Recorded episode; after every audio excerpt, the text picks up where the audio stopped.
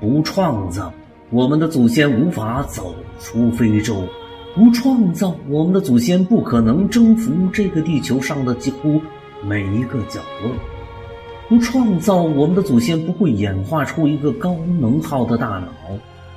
我们顶着一颗高能耗的大脑，则必须去从事一项工作，才算是尽了本分。这是一项什么样的工作呢？这个工作就是创造。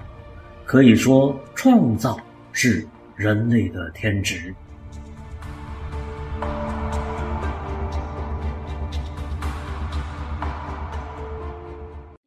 我是马路市记者希拉里。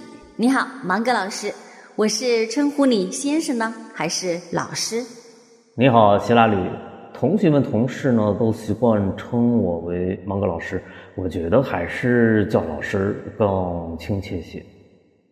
我有注意到你的朋友圈呐，你说从四月份开始，你从正面向应试之学发起持续攻击，听着令人兴奋，这是一桩大事，这是什么意思啊？能解释一下吗？这是一个艰难的决定。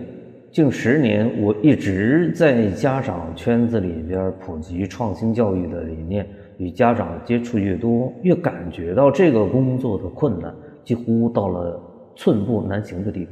对我这样说一点也不过分。什么原因呢？原因非常多，我今天只拎一个原因来说一下。说这个高考指挥棒的作用被整个社会系统放大到了令人窒息的程度，其中房地产业的贡献可以说是巨大无比的。我这么说你是可以理解的，因为房地产业有着超级雄厚的资金。经过房地产业一宣传一夸大，高考指挥棒与那个著名的死循环就基本上。把家长和学生的思想牢牢的锁死了。高考指挥棒，我明白，死循环又是什么呢？哦，我解释一下，我喜欢这样来指称这个循环理论，说它死，是因为它对于人们思维的束缚的作用实在是太大，几乎没有人能够从它的束缚当中解放出来。这个循环是这样的。要想读一个985，就必须在高中阶段进入到一所省重点，甚至是某某省的几大名校之一，比如说湖南四大名校长郡雅礼、湖南师大附中、长沙一中，又比如陕西五大名校西工大附中、高新一中、铁一中、陕师大附中、西交大附中。要保证高中能够进入到这些个名校，你就得先进入一个非常好的初中，最好是以上那些高中名校的初中部。而要保证自己的孩子能顺利的进入心目中的初中名校，就得先上一个好的小学，并且早早的开始奥数培训、英语培训。而为了保证小学这一关也能够进入到小学的名校，则必须先进入一个好的幼儿园。而要能够进入一个好的幼儿园，还得先把孩子送到世界知名的早教机构。这就是我说的死循环。说它死，是用来形容这个循环对于家长与孩子的影响程度。我再也找不到。其他更合适的词语来形容它了。哎，经你这么一解释啊，我的内心世界忽然升起一种非常压抑的感觉。可不是吗？我的感觉是绝望。一切创新教育的理念，在他的面前就如同蚍蜉撼树，以卵击石，螳臂挡车，或者是滚滚车轮之下的小蚂蚁。一边是绝望，一边又要发起持续攻击。这怎么理解呢？之前我的想法是在学校或者引导家长进入到创新教育的具体实践。在对指挥棒和死循环有了深刻认识之后，我不打算这样做呢。我准备放下包袱，轻装上阵，放弃现实的一切想法，为创造之学做一名开路先锋。至少我要为那些正在进行或者准备进行创新教育改革的人们提供足够的思想武器，为迎接这一天的早日到来做一些基础性的工作。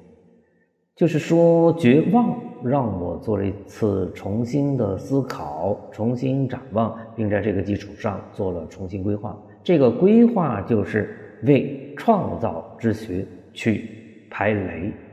马格老师，我发现做你的专访啊，时不时会听到一些有趣的词语。你对一些词的使用很特别、很新鲜。比如啊，排雷，这个雷是什么？它又存在什么地方呢？比如这个死循环就是一颗雷，威力无比。它存在于什么地方呢？它存在于每一个人的头脑里边，它表现在每一个人的语言当中。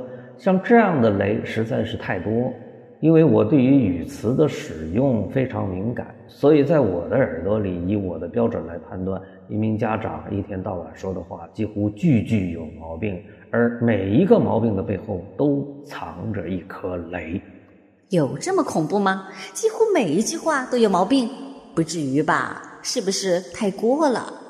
针对你的这样的自然反应，我需要说两句话。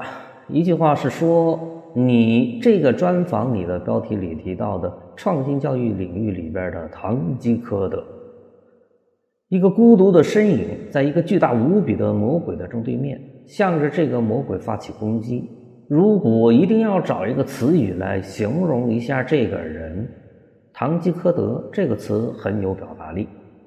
只是堂吉诃德这个人物是用过去的思维做当下的事情，而我则相反，是用未来的思维做当下的事情。在这一点上是不同的，只是一般的人不会想到这一层。另一句话需要重点解释一下：人是语言的动物，人们所犯的错误有很大一部分都可以在语言的使用当中找到它的错误所在，或者这么说，人们所犯的错误都可以在他的语言当中找到这些错误留下的痕迹。对于这些错误的发生方式有多种多样。总之，存在着这样或者那样的误用，存在着这样那样的不足。正因为我可以发现这些不足、这些个毛病，这就使得我将要发起的攻击有了具体的目标。我要实施打击的目标非常多，而我个人的能力又非常小，这就产生了一个巨大的反差，在堆积如山的问题面前。我显得更加渺小，更加孤独。因此，作为目前唯一的攻击手，我还得有愚公移山的精神头，才能把这个事情持续的做下去。这是一个浩大的工程啊，有时间表吗？没有时间表，我就是一直去做，纯粹的去做。我以为这是一项基础性的工作，我乐意做这件事情，我乐意为创造之学。做一名开路先锋，你就没有考虑去寻找一些同盟军吗？虽然理论上同盟军是存在的，但是我并不准备为此去花时间。至少目前的策略是这样的。从另一方面来说，同盟军事实上是存在的，并且事实上也有很多人在为这一项工程做着他们应有的贡献。这件事情这么难，肯定不会为你带来什么收入。我就在思考啊，你为什么还要干呢？偶尔我也会问自己这个问题，尤其是想要打退堂鼓的时候。但到了还是继续接着干的声音占了上风。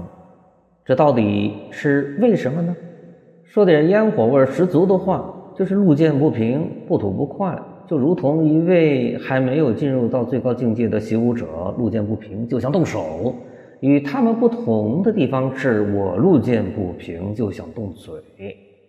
而这样的事情实在太多，天天都能够遇上一大堆，这意味着我天天都会碰上。与其每一次纠结，不如来一个痛快，做一个决断，从此再不为这样的选择而纠结。我天天打妖怪，我不怕多，我喜欢打妖怪，不然我自个儿就不痛快。所以你要问我为什么，这就是答案。所以我畅想，我接下来的日子虽然孤独，但是对于我来说，非但不痛苦，反而非常快乐。是十分有意思的事情。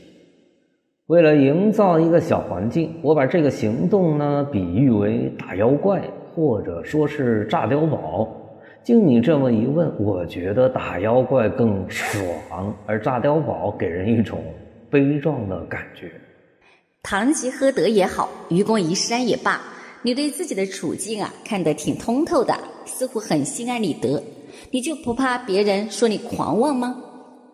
的确担心，尤其是谈教育。当担心大到顶到天了，我也就不担心了。心安理得与大言不惭，对我来说是一个意思。心安理得是说没人跟我抢这个事儿来干，真没有人乐意来干。